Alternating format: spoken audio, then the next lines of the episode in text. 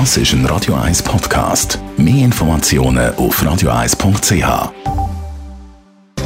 Netto, das Radio 1 Wirtschaftsmagazin für Konsumentinnen und Konsumenten, wird Ihnen präsentiert von Blaser Greinicher. Immobilienkompetenz seit Jahrzehnten blasergreinicher.ch Adrian Sutter. Im Kantonsrat läuft die Debatte um die Pistenverlängerung am Flughafen. Der Flughafen will zwei von drei Pisten verlängern und 250 Millionen investieren.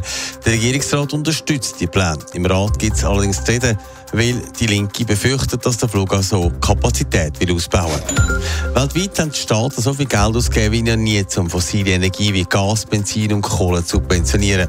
Sieben Billionen sind ausgegeben worden weltweit. Spitzenreiter sind China, gefolgt von den USA, heisst es im Bericht von der Internationalen Währungsfonds IWF herausgegeben hat.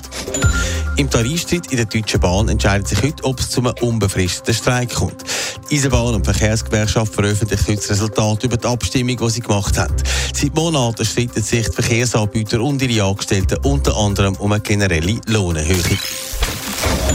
Künstliche Intelligenz oder kurz KI macht den einen Angst und den anderen das Leben leichter. Am Arbeitsplatz ist KI aber gemäss einer neuen Umfrage schon angekommen. Adrian Sutter, es ist ein Werkzeug, das viele nutzen. Das Beratungsunternehmen hat Dilet hat wissen und nachfragen bei den Leuten, die Computer nutzen, wer denn jetzt KI kann einsetzen und wer das macht. Und das Resultat von dieser Umfrage zeigt, dass schon mehr als die Hälfte der Befragten KI als Hilfe nutzen. 1000 Personen sind befragt worden, davon haben 61 Prozent angegeben, dass sie schon regelmäßig mit KI arbeiten. Für was wird es denn genutzt? Jetzt natürlich unterschiedliche Felder, vor allem der Chat-GTP wird offenbar zünftig gebraucht. Der wird mit Mails zum Beispiel beantwortet oder auch Geschäftsberichte werden zum Beispiel zusammengefasst und gekürzt. Am meisten genutzt werden gemäss der Umfrage tatsächlich Textprogramme.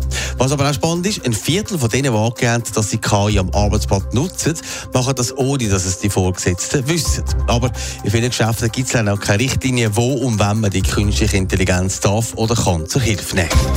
Netto, das Radio 1 Wirtschaftsmagazin für Konsumentinnen und Konsumenten.